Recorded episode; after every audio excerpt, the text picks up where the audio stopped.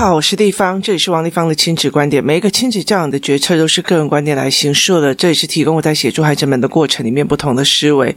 王立芳的亲子观点在许多的收听平台都可以听得到。你有任何的问题想跟我们交流，可以在我的粉丝专业跟我联系，或加入我们王立芳亲子观点来社群，跟一起收听的听众交流。想陪孩子书写跟阅读破关，或加入课程，可以搜寻“关关破”或“生鲜识书”的王立芳线上课程，一起协助孩子们破关哦。呃，最近呢、我会开始，就是因为疫情的关系哦，所以工作室的课就比较没有上。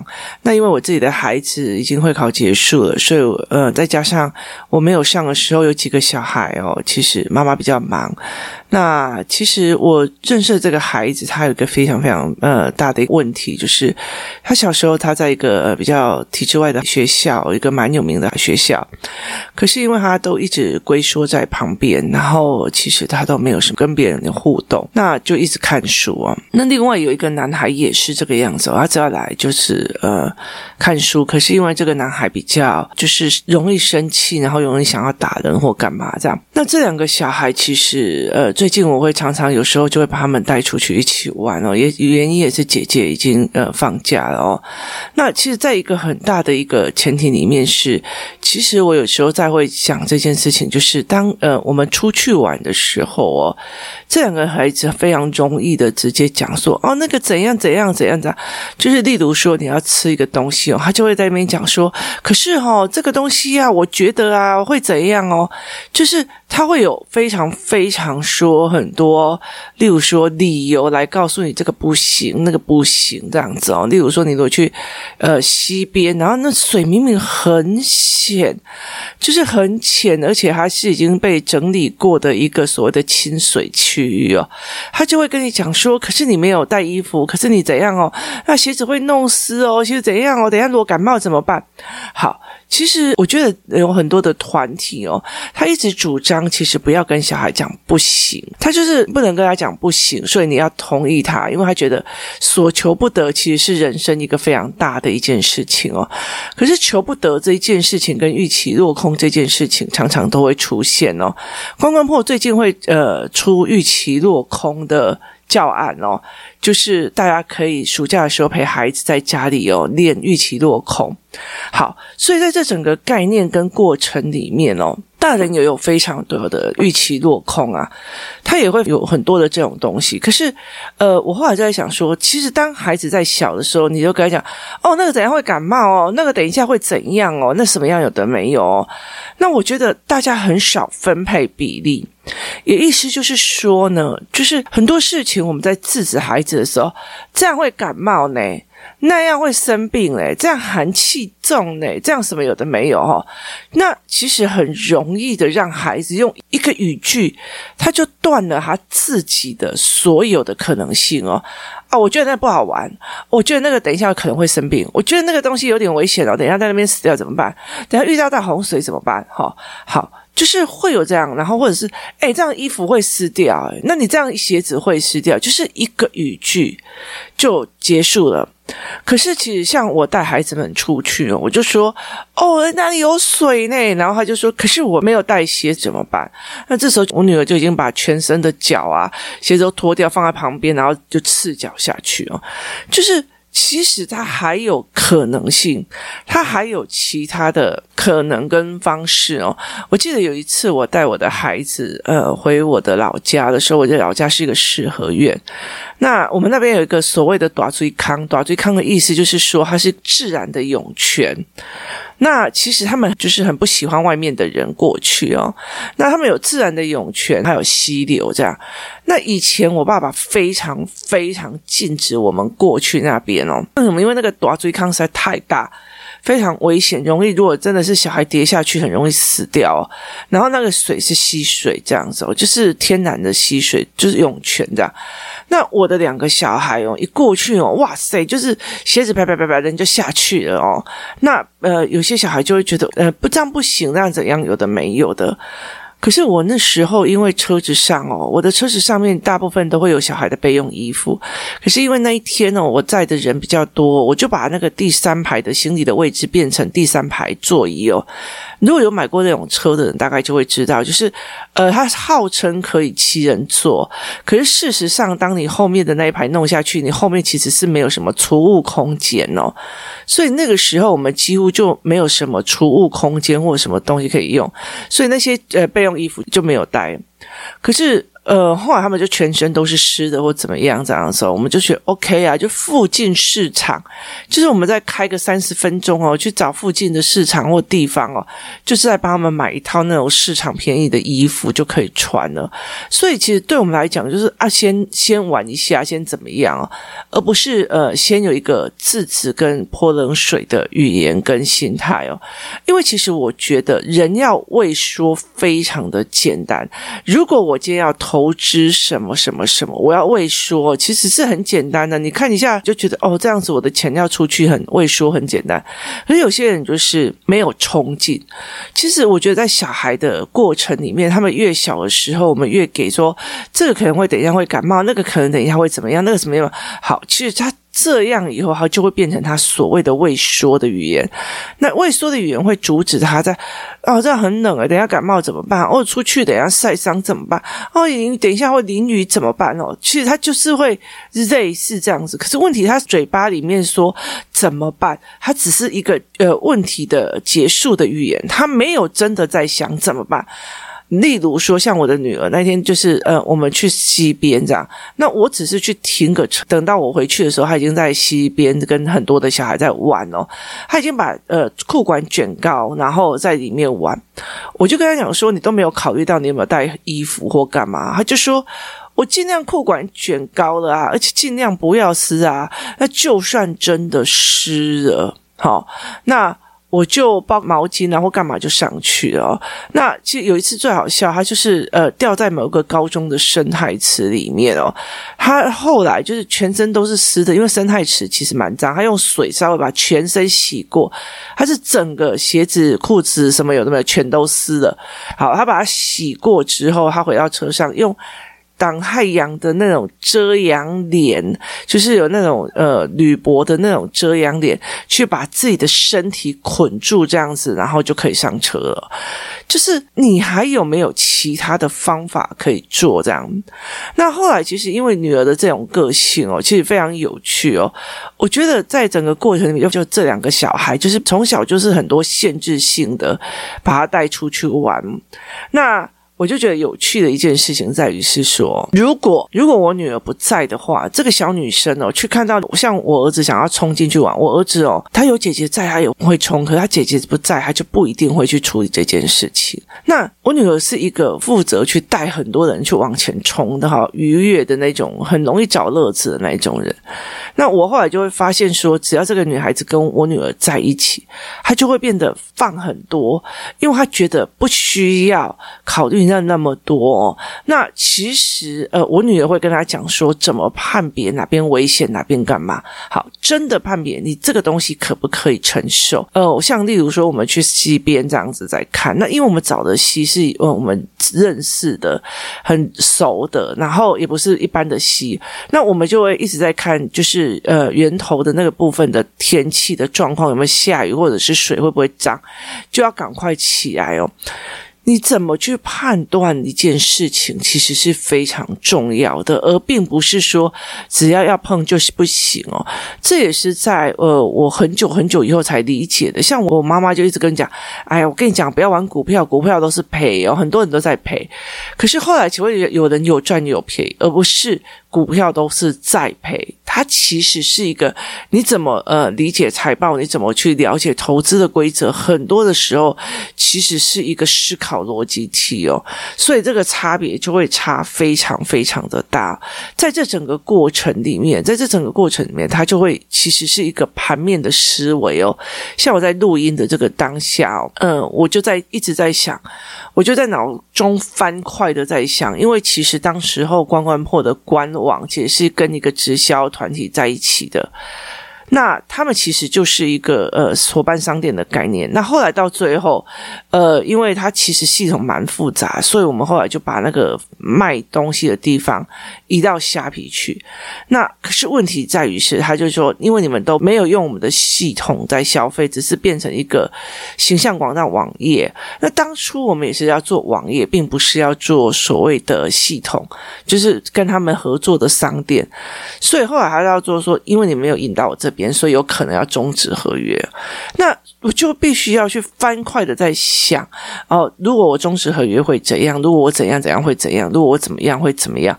好。必须去翻快的去想这一块哦，所以其实它真的非常有趣哦。以前从雅虎的部落格开始写，然后后来雅虎部落格整个灭掉，然后后来无名也灭掉了哦，就是这样一样一样。对我来说，其实不变哦才是不可能的哦，就是改变是这个世界上永远会变的一件事情哦。所以其实怎么去很快的进入一个游戏的系统，很快就进入一个环境，很快的去进入一个学习的样貌的。模式怎么去盘面分析是一件非常重要的事。很多小孩子就是呃，因为太多危险而导致他们畏首畏尾。那对我来讲，我觉得我可以去让孩子觉得说，哦，这个因为怎么样，所以我们不能做，因为太危险了。我就会做实验给他们看哦。可是。我每次一个只要限制他们的语言，我就一定会去拉一整天的尝试的语言跟一起玩的语言哦。例如说，我跟孩子们讲说，你们不要在浴室玩那个东西哦。以前我在就是陪我女儿洗澡的时候啊，我就会跟她玩一一个游戏，就是因为我们全身都已经准备要湿了，要换掉了嘛哦。那我就会跟我女儿说，我就跟我女儿说，这样子好了，就是。是中间放一盆水，好，然后跟一个空的的脸盆，就是有一盆水跟一个空的脸盆，然后，然后我们就坐正对面，然后剪刀石头布哦。赢的人可以拿水泼对方，输的人要拿空的那个脸盆保护对方。所以他在测反应力。那个时候，我有很多时候让我的小孩测反应力，就是直觉反应，马上思维，马上反应哦。所以我们大部分都在浴室这样用。可是后来生弟弟之后哦，生弟弟之后，因为我女儿好喜欢玩，玩到那种整个晚上在那个那个浴室都会叽叽叫。那可是后来生弟弟之后，我们家因为那个呃浴室太热，所以我就会在里面放所谓的浴室的那种那个电风扇啊，然后甚至里面还会有那种什么呃消毒牙刷的那个紫外线消毒机啊，什么都没了。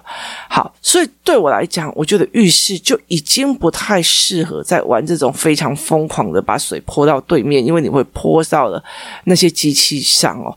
所以我就会跟他讲，那就不要。好了，好，那去哪里玩？去海边啊，去水边啊，去游泳池边啊。所以用这样的方式，就是我可以帮你想方法，我们去哪边玩，我们去哪边弄。好，就用这样，你一个限制性的语言，你必须要去调配到不同的地方去，然后把它说，诶，我们这边中午可以玩什么的呢？我们这边可以做什么呢？呢？好，其实就会有尽量的去用这样子的方式在带哦。那其实我觉得孩子带孩子是最快的哦。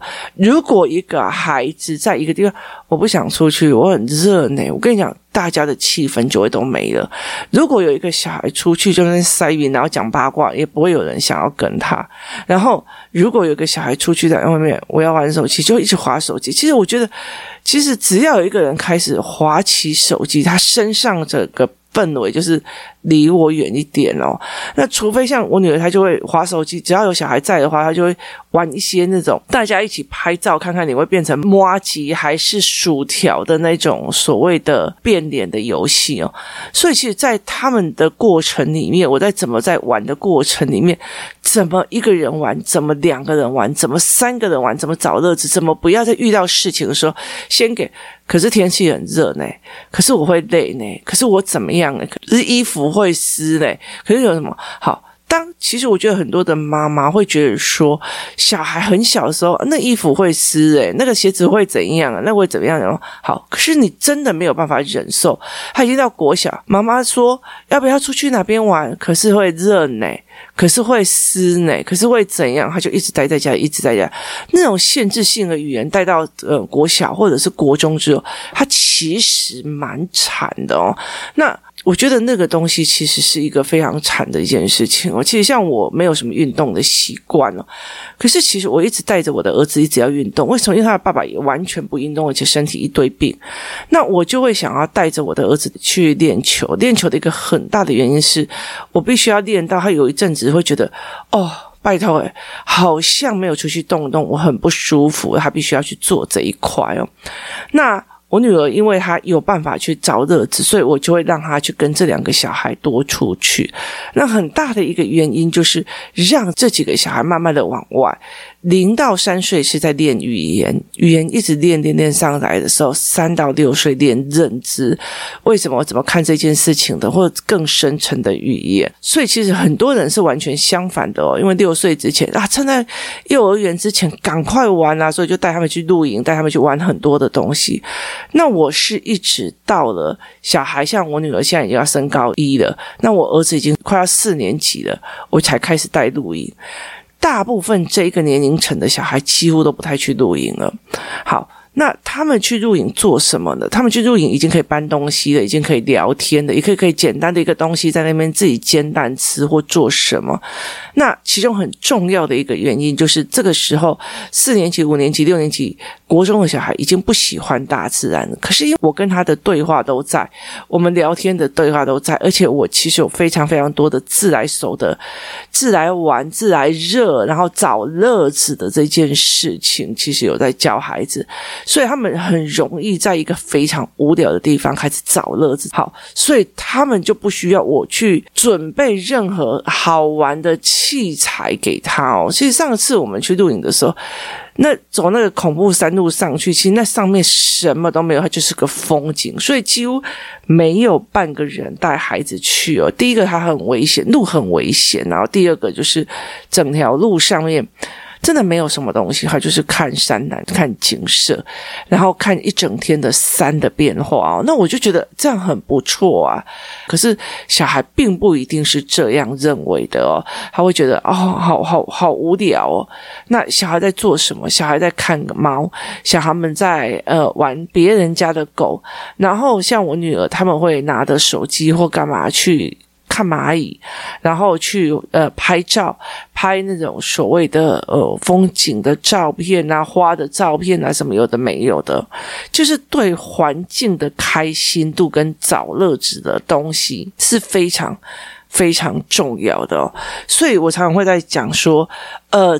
怎么样去做这件事情很重要。那其实有些事情哦，就好像你就算带孩子进去的游乐园，也有的小孩说：“哦，好累哦，那个会吐呢，看起来很危险呢，我不要哦。”好。其实我觉得很多时候，其实那些语言它不会凭空出现的，它是一定是我们小时候所谓的想要说服他们跑的一件原因。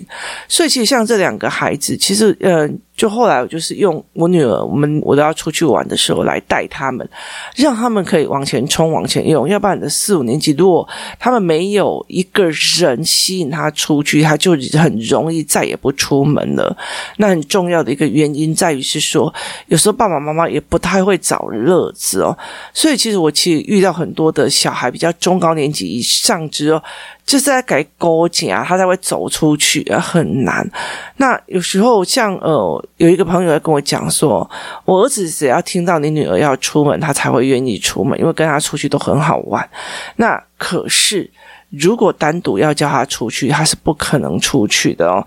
你就是妈妈要带他出去，他也觉得不可能。为什么？因为是老人观光模式跟小孩的模式哦。所以我常常在讲说，我们带小孩去公园玩是老人公园行程，可是我们却要孩子有自己的样貌哦。那呃，我们带孩子去任何地方玩哦，那个。呃父母所呈现的样貌，如果还是老人的样貌，他就很快这个孩子很快就进入一个老灰啊的碎碎念，他那个有危险，这个也有危险，这个不要出去比较好，那个很热呢，那个怎样哦？所以其实我后来是。一直在告诫我所谓的角色的问题，角色的问题是什么呢？就是现在这个孩子是四岁，那我就必须进入四岁的那个逻辑哦，就是怎么跟他玩啊，玩四岁的游戏呀，玩四岁的方法，而不是他是四岁的时候，我还在三十几岁，然后觉得说，哦哦，我就是想要去看电影，我要找自我，我要找干嘛哦？那。等到他已经呃七八岁了，你已经进入四十岁，你带他玩的方式四十岁的方式哦。那我觉得更惨的一件事情叫做做异性的呃异性的带儿，异性的育儿的方法就是妈妈太容易用女生的角度去切入儿子的，所以去引导儿子的方式其实就已经不是说男孩子之间的相处模式了。有些男孩子他就变得非常的杂念碎念，然后遇到事情畏畏缩缩啊，那个会那，那个会怎样哦？所以其实他已经要呃跑掉这一块哦。我们在很多的过程里面是角色的退换去做这件事，那。如果可以，呃，养出一个很容易玩啊，很开心啊，或者是有知识，我跟你讲哦，这个东西啊叫什么什么，那很多人拿它来拍照，然后咬到嘴巴，其实它有剧毒啊，怎样？好，用知识在生活里面一样一样的在做，那这样子孩子才会 OK 哦。所以后来我就会觉得说，一个人去引导是非常重要的哦。那呃，像音乐或者是什么。有很多人家会觉得说，呃，像我女儿她在吹笛子，她有一种很特殊的呃放松，然后她的音感就特别的好哦。然后所以其实，呃，有人见人跟我讲说，我觉得如果跟你的女儿一起上过课，那个音感都非常非常的好。为什么？因为她的。练耳朵听到的是这样子的呃柔的声音，而不是大人很标准化的练习的方式哦，所以这个东西就会有差别哦。所以在这整个过程里面，孩子呃吹出来音乐是不是温柔的或干嘛的？它其实是一个影响。那很多时候就是像很多的人哦，想要把小孩送去私校啊，或者送去哪里，或者比较难的一个学校，很大原因是风气，因为。我们很清楚的一件事情，小孩带小孩很快，带好很快，带好音感很快，太快。也很快哦，所以其实很做一件事情是，当我自己变成小孩在带他，当我变成一个青少年在带我女儿的时候，其实我们其实就会变得非常很快速的互相影响哦。那一天其实有一个朋友，然后传了一个影片给我这样子，然后我就看那个影片，我就说：天哪，好尬哦！就是它其实是一个毕业的成果展，然后我看了那个影片以后，我就觉得好尬。然后我就忽然笑起来，然后我女儿也在那边笑。为什么呢？因为呃，我的语言已经变成我女儿的语言了。哦，那好尬哦，那好尬。我看。原来就是好尴尬的意思哦，那就会非常的有趣哦。所以其实我常常会讲说，呃，育儿是带领我们重新走过一次人生，再回去一次童年哦。所以当我孩子在小的时候，我在童年的时候陪他玩的时候，就是童年的玩法；当他在青少年的时候，我陪他的也是青少年的玩法，带着他去漫画店啊，带着去按摩。好，在越来越大的时候，就用不同的玩法去在玩这一块哦。这才是一个非常非常重要的一件事情。然后后来到最后，我女儿也，因为她就是比较呃像小孩一样，她也在引导了这一群很避暑、很很会自我限制语言的孩子们哦，一起出来玩的时候，慢慢的引导变成了一种，哎，看这个也好玩，看那个也好玩，看那个也好玩，这就是一起互相渲染的方式哦。你的开心可以渲染给孩子，你的恐惧也可以渲染给孩子，你的。一板一眼也会渲染给孩子哦，其实很重要的一件事情就是一直一直的渲染下去哦。你的认真也会给渲染给孩子，你的抱怨全部都是一模一样的。后来其实到最后，就是我让我的孩子，我让我的女儿变成开心，然后很会找乐子，很会做什么，然后也有知识性的人，然后每一件事情他都有自己独特的思考。他也在引导着他的弟弟，还有工作室的几个孩子们走到那里，哇，那里有水耶！哇，我刚刚看到一个什么什么。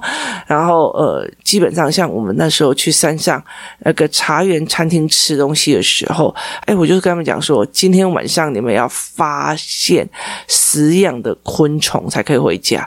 哇，他们就拿着那个手电筒，再加上那个所谓的照相机，就跑去在那个整个茶园里面哦去找。昆虫哦，然后后来他又跟我讲说，立方体可不可以不要找昆虫，而找生物？我说为什么？他说因为青蛙。就不算昆虫啊，哦，所以在这整个过程里面，就陪他们在玩的过程，他们就可以这样子在玩。那我们也可以，大人也好好吃饭这样。